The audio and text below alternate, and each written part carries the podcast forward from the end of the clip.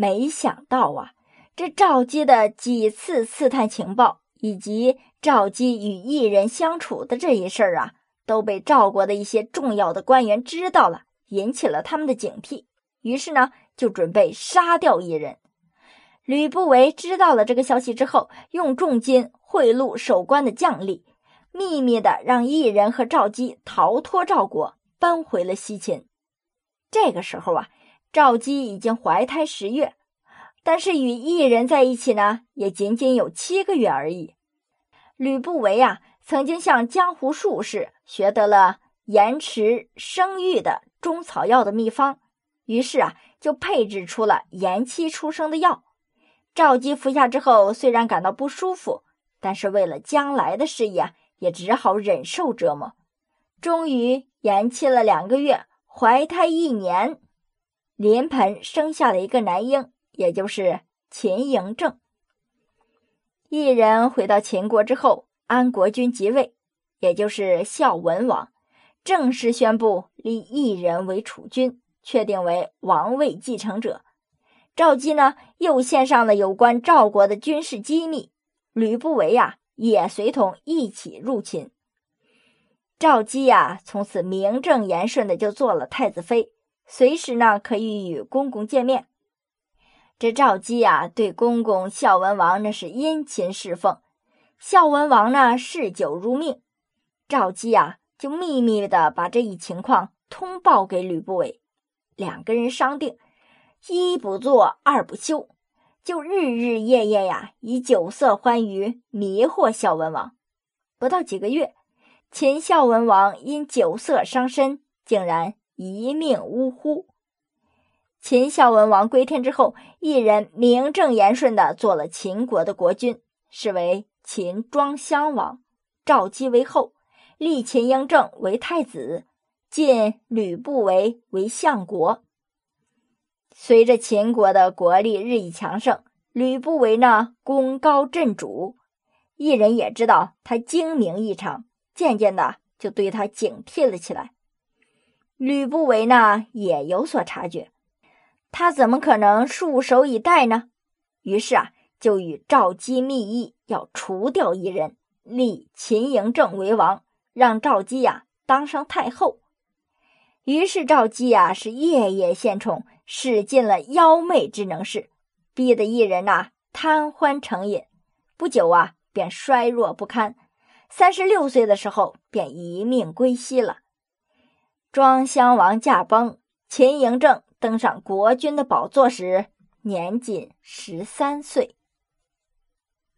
这赵姬呢，当上了太后，自以为是秦王嬴政的生母，于是生活上啊，就开始无所忌惮了。她本来就是青楼女子的出身，庄襄王驾崩的时候呢，她还正值而立之年。三十多岁的女人呐，正是这风花雪月的大好年华，他怎么甘心忍受孤霜的清冷岁月呢？于是守节几个月之后啊，便难耐房中的寂寞，往往借商议国事之名找吕不韦进宫。他们两个呢，本来就是夫妻，如今呐，正好再续前缘。而吕不韦呢，也自恃功高。秦王嬴政又是他的亲生儿子，出入宫闱无所顾忌。赵姬身边的宫女啊，都是他的心腹。况且这件事情呢，关系重大，也没有人敢信口嚼舌。然而啊，这墙再高也没有不透风的。赵姬和吕不韦的事情呢，早已经在宫内外，尤其是咸阳街头传开了，人们呐就当做特大新闻。相互传播，并且啊，添油加醋，说的是丑陋不堪。吕不韦啊，这才稍稍有了警觉。这秦王嬴政呢，聪颖过人，而且啊，性格跋扈，万一发现了他们之间的事儿，那后果就不堪设想啊。于是啊，他就有所收敛，不敢擅自进宫了。对于赵姬呢，吕不韦就为他找了一个名叫。嫪毐的人，这个人呐，别的不会，只是在房事上能力异常。吕不韦啊，就把他献给了太后。嫪毐呢，进宫叩见太后，赵姬对他是十分满意。从此啊，两个人在后宫是朝夕不分，很快就怀孕了。这太后寡居有孕，那是何等的奇耻大辱啊！日子一长，嬴政也有所耳闻，但是此时的嬴政呢，把精力全部放在了吞并六国的宏图伟业上，只好掩耳不发。为了让太后安静的调养，在距离咸阳西北二十里处建了一座幽静而华丽的雍宫，耗费巨资啊，竣工神速，那真是。天上神监府，人间帝王家呀！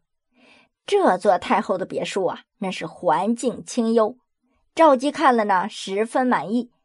他就带着贴心的宫女和嫪毐同住，从此啊，是任他赏心悦事，无拘无束。不久呢，太后生下了一个男孩。又过了三年，赵姬又生下了一个男孩。这太后一连生下了两个私生子。这样的宫廷丑闻，那谁敢乱说呀？然而啊，这秦王嬴政并非等闲之人呐，他暴力阴险，自然叫密派的心腹侍臣密报消息。心腹宫女啊，对此事是左右为难，言而不报吧，是欺君之罪，要杀头，就只好密报。但是当事人那就是秦王的生身母亲。这自古啊，家丑不要外扬。秦王呢，想来想去，就只好装聋作哑，掩耳不发。嫪毐心想啊，自己虽然得太后的宠爱，可是日后一旦嬴政发觉，那自己就会死无葬身之地呀。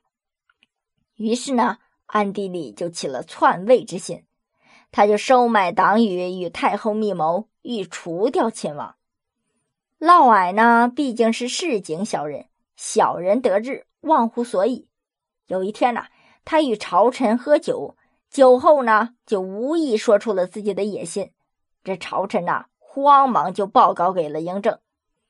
嬴政啊，早就看嫪毐不顺眼了，当即下令逮捕了嫪毐，诛灭三族，又发兵包围雍宫，搜出太后私生的两个儿子，当场杀死。